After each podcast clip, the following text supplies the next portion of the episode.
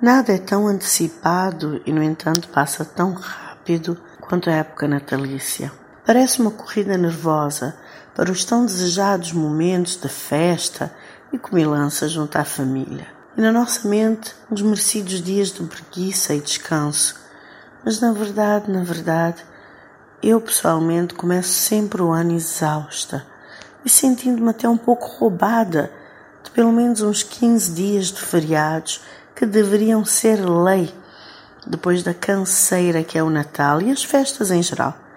Fico sempre com a sensação que preciso de pelo menos uma semana só para processar o ano que vou fechar e ainda ter uma semana de pausa para recarregar, ler, fazer biscoitos meio queimados e preparar-me para encarar um novo ano.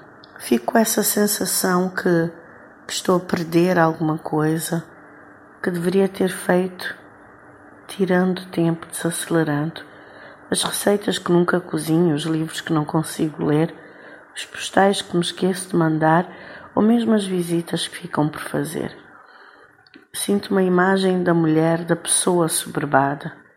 E no Natal e no fim do ano em geral, tem significado, esta época tem significado na prática, trabalho, uma enxurrada de afazeres, compromissos e exaustão.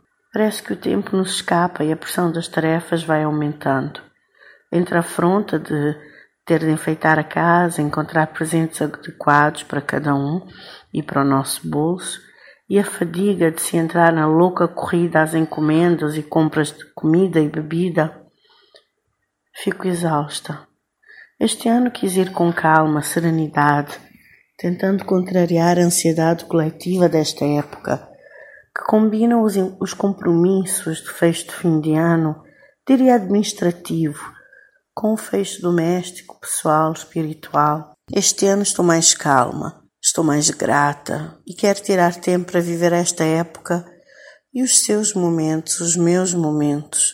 Este ano quero me lembrar que estou mais uma vez viva e assim me recarregar para o próximo ano. Boas festas!